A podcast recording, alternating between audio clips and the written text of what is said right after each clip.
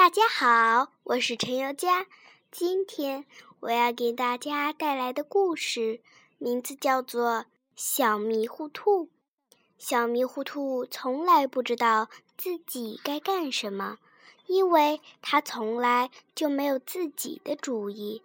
秋天盖房子，小迷糊兔想盖一座红色的尖顶房子。他拉来了木头和砖块。打好了地基，就开始砌墙。墙砌好，用木头搭好了房梁。熊大哥来了，他左看右看，皱起了眉头。哦哟哟，小迷糊兔，你这座房子怎么能盖成尖顶房子呢？小迷糊兔顿时没了主意，问熊大哥。你看盖什么样的房子好？我看你盖成平顶的房子好。熊大哥给小迷糊兔出主意：春天可以在上面晒太阳，冬天房顶上积满了雪，还可以在上面堆雪人呢。小迷糊兔一听，平顶房子果然好。就把已经搭好的房梁稀里哗啦地拆了下来。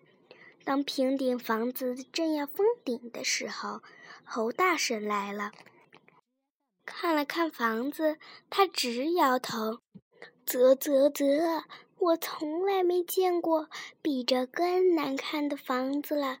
这房子难看。”小迷糊兔一下泄了气。猴大神肯定的点点头，太难看了。你看，我应该盖一座什么样的房子好呢？小迷糊兔叫猴大神讨主意。我看你应该盖一座独特的房子。什么样的房子才算独特呢？猴大婶眨眨眼睛，你没有见过的房子就是独特的。小迷糊兔想了半天，什么样的房子他都见过，好像就是圆顶的房子还没见过。小迷糊兔以为圆顶房子就是独特的房子，他稀里哗啦的把平顶房子拆了，重新把墙砌成圆形。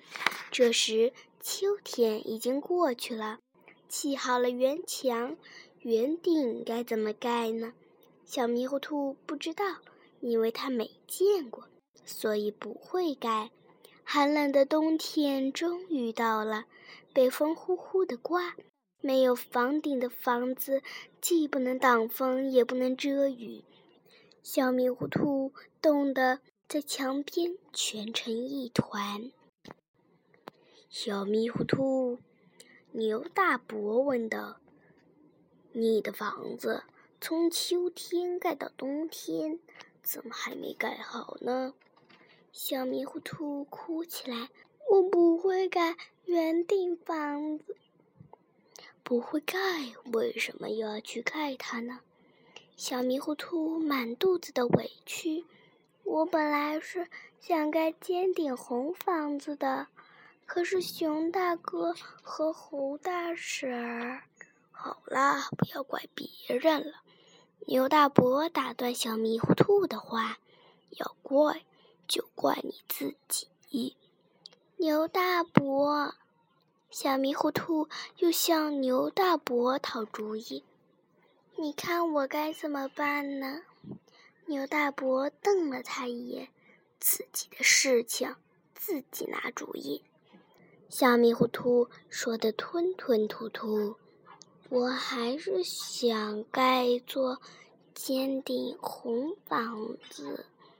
牛大伯鼓励道：“再说大声一点儿，坚决一点儿。”小迷糊兔坚决的、大声的说道：“我要盖一座红色的尖顶房子。”我的故事讲完了。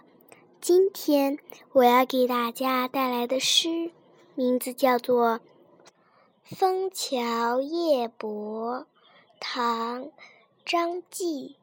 月落乌啼霜满天，江枫渔火对愁眠，姑苏城外寒山寺，夜半钟声到客船。